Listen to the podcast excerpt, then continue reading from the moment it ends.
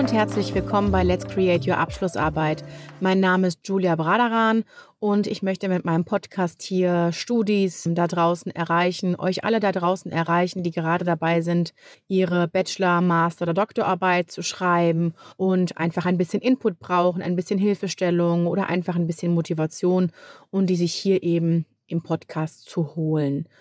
Ja, das Thema für diese Folge habe ich aus meiner WhatsApp-Gruppe tatsächlich generiert. Ich habe eine WhatsApp-Gruppe, die mittlerweile aus 17 Studenten und Studentinnen besteht. Da sind mehrheitlich Studis drin, die qualitativ arbeiten oder qualitativ arbeiten wollen oder gerade dabei sind, ihre Arbeit zu verfeinern, also im Wissenschaftslektorat bei mir sind und sich da austauschen, sich motivieren und da einfach in einer Gruppe Zusammenhalt finden. Und da habe ich eben die Frage gestellt, über welches Thema Sie sich denn freuen würden, wenn ich meine nächste Podcast-Folge aufnehme.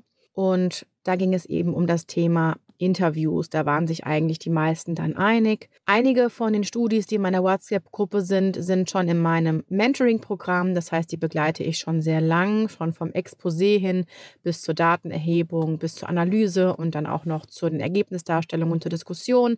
Ein paar waren punktuell bei mir im Coaching. Also vielleicht, wenn es um die Inhaltsanalyse nach Meiring ging, haben sie hier und da mal ein paar Fragen gestellt und wir sind aktiv ins Coaching gegangen.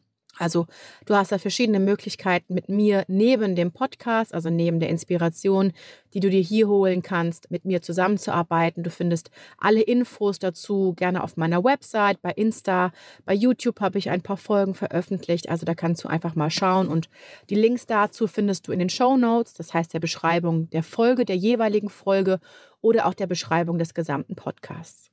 Du kannst mich auch gerne per E-Mail oder per Insta anschreiben, also was für dich am einfachsten ist. Bitte zögere nicht, mich zu kontaktieren und deine Frage zu stellen.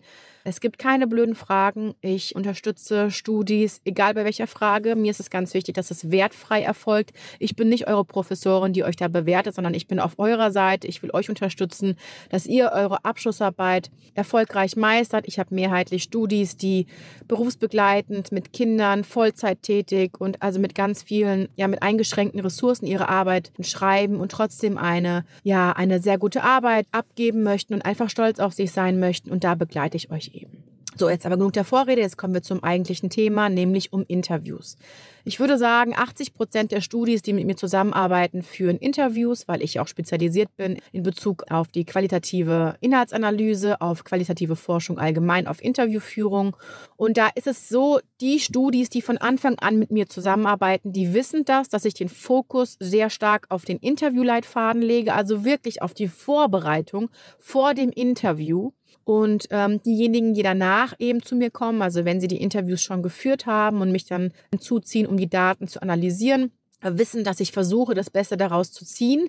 Dass es aber, wenn man Interviews führt, immer sinnvoll ist, sehr viel Vorarbeit in die Konstruktion des Leitfadens zu stecken. Also in die Arbeit vor Durchführung der Interviews. Warum ist das so?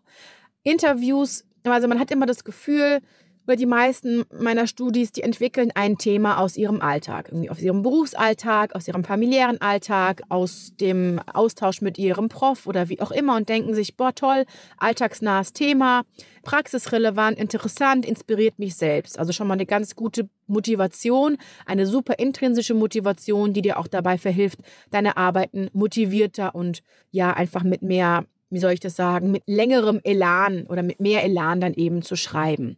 Tückisch ist hierbei, dass man denkt, ach ja, über das Thema wurde bisher noch wenig erforscht, ist ja auch super, tolle Forschungslücke. Ach, dann führe ich mal Interviews. Das sagen die Profs auch so, führen Sie mal Interviews mit Experten zum Beispiel oder problemzentrierte Interviews oder Leitfaden-Interviews. Und dass man sich dann, ich würde sagen, aus dem Bauch heraus manchmal überlegt, hm, das ist mein Thema, was könnte ich denn fragen? Ach ja, da geht es irgendwie um Erfahrungen zu dem und dem Thema. Dann stelle ich mal die Frage, welche Erfahrungen haben Sie gemacht mit dem und dem Thema? Dann überlegt man sich, ah ja, gut, aus der Praxis ist mir eigentlich klar, dass es da Schwierigkeiten gibt. Also welche Nachteile sehen Sie in XY? Positiv an der Sache, ach ja, was ist denn positiv aus Ihrer Sicht an XY? Und dass man sich eben diese Fragen überlegt, die auf jeden Fall zielorientiert sind in der Regel. Also ihr wisst ja selbst, wenn ihr ein Thema aus eurem Alltag generiert habt, was für Fragen sinnvoll sind, weil ihr in der Praxis seid. Problematisch ist hierbei, dass man, wenn man qualitativ vorgeht, eine bestimmte Regelgeleitetheit aufweisen muss. Das heißt, eigentlich begründen muss, warum man sich jetzt dafür entschieden hat, die Dimension Erfahrung hinzuzuziehen, warum man sich dafür entschieden hat, Vor- und Nachteile zu erfragen und genau diese Fragestellung zu wählen, die optimalerweise auch nicht im geschlossenen Format ist. Also nicht, haben Sie gute Erfahrungen damit gemacht? Ja, nein. Sehen Sie Vor- und Nachteile? Ja, nein, sondern eher offen fragen und eine wissenschaftliche Fundierung liefern, warum man diese Fragen gewählt hat.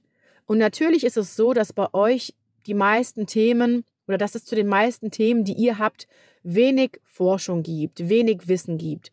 Es gibt aber andere Themengebiete, andere assoziierte Bereiche, die da eben schon Fragen gestellt haben oder aus denen Fragen generierbar sind. Und darauf müsst ihr euch basieren. Für mich als Prüferin, als ich damals an der Hochschule gearbeitet habe, war es ein wichtiges Kriterium, wenn jemand einen Fragenkatalog entwickelt hat, zu erkennen, ist da eine gewisse Systematik dahinter, ist eine Regelgeleitetheit dahinter, basiert sich die Studentin oder der Student auf bereits bestehende Literatur oder wie wurden diese Fragen generiert, wie wurden diese Fragen in ein System gebracht, wie wurden diese Fragen überhaupt entwickelt, wie kann man auf die verschiedenen Fragebogenbereiche. Und da gilt es auf jeden Fall zu sagen, woher das kommt, sich auf bereits bestehende Fragebögen zu orientieren, an bereits bestehenden Studien, die vielleicht nicht explizit was mit deinem Thema zu tun haben, aber trotzdem, wenn man über den Tellerrand hinausschaut, erkennt, okay, da hat sich jemand was gedacht, da ist eine Argumentationsstruktur, da kann man begründen, warum welche Frage eben in welcher Konstellation gewählt wurde. Und damit möchte ich einfach entgegenwirken und dir hier den Input geben, bevor du in deinen Leitfaden gehst, bevor du in deine Interviews einfach reingehst und guckst, was kommt denn da raus, dir wirklich vorab so viel Arbeit wie möglich zu machen und zu überlegen, wie macht es Sinn, welche Fragen in welchem Kontext wie, wo, wann zu stellen, welches Vorwissen gibst du den Teilnehmerinnen, wann, wie, wo und warum das Ganze für dich schon zu begründen, damit du im Nachgang im Rahmen deiner Arbeit das Ganze auch verschriftlichen und begründen und verargumentieren kannst. Also ganz wichtig. Deshalb hier auch mein Rat, wenn du dabei bist, zu planen, deine Interviews zu führen, kontaktiere mich gerne vorab. Wenn wir vorab einen Leitfaden entwickeln, der begründet ist, der nachvollziehbar ist, verargumentierbar ist, kannst du entspannt in deine Interviews gehen, die auch entspannt analysieren und hast aber nur eine kurze Coaching-Einheit mit mir gehabt, die dir aber Sicherheit, Rückendeckung gibt und extrem viel Arbeit erspart. Das kann ich dir erfahrungsgemäß sagen, weil diejenigen, die dann zu mir kommen und die Interviews schon geführt haben, dann müssen wir rückwirkend schauen, wie können wir das Ganze verargumentieren, dann müssen wir rückwirkend schauen, wie können wir das Ganze denn wissenschaftlich fundiert darstellen. Und das ist dann nochmal zeitaufwendiger. Dann gehst du öfter mit mir ins Coaching in der Regel und es ist einfach schwieriger für dich, dann das Ganze auch zu vertreten und du hast dann einfach auch kein gutes Bauchgefühl dabei. Deshalb, Take-Home-Message aus diesem Podcast ist, bitte, bitte, bitte steck so viel Arbeit wie möglich in deinen Leitfaden. Mach dir so viele Gedanken wie möglich, wie du deinen Leitfaden strukturierst, warum du ihn so strukturiert hast, wie du ihn strukturiert hast und versuch das eben literaturbasiert und wissenschaftsbasiert zu machen. Und Du kannst mich wirklich sehr gerne kontaktieren.